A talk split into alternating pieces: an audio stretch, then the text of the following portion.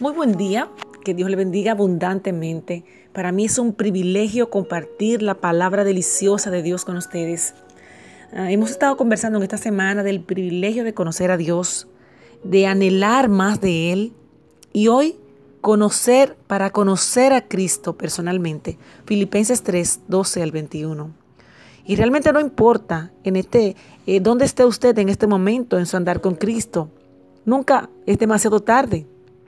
Mientras Cristo no regrese por su iglesia, aún tenemos tiempo para buscar una relación más profunda con Él. Ya sea usted un apasionado seguidor de Cristo o lo conozca solo superficialmente, haría bien en seguir el consejo del apóstol Pablo de proseguir a la meta, al premio del supremo llamamiento de, Dios en Cristo Jesús. Filipenses 3:14.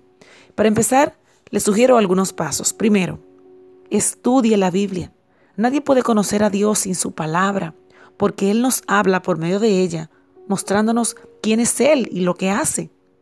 Número dos, dispóngase a pasar tiempo a solas con el Señor en oración, en meditación.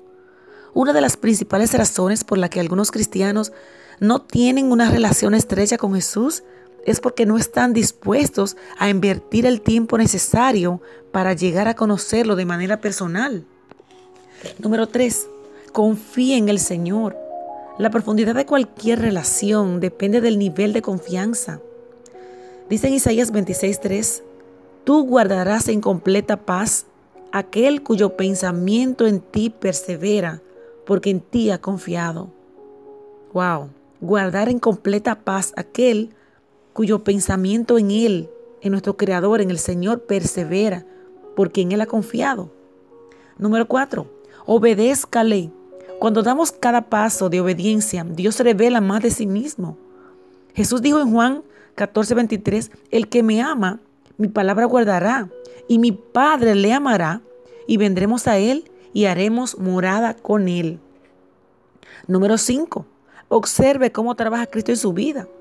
Al prestar atención a cómo actúa el Señor, usted se familiarizará con sus caminos y sus propósitos. Número 6. Haga de Jesús su prioridad. Deje a un lado todo lo que compita con su devoción al Señor. En una relación normal y humana, eh, la relación puede ser, es perecedera.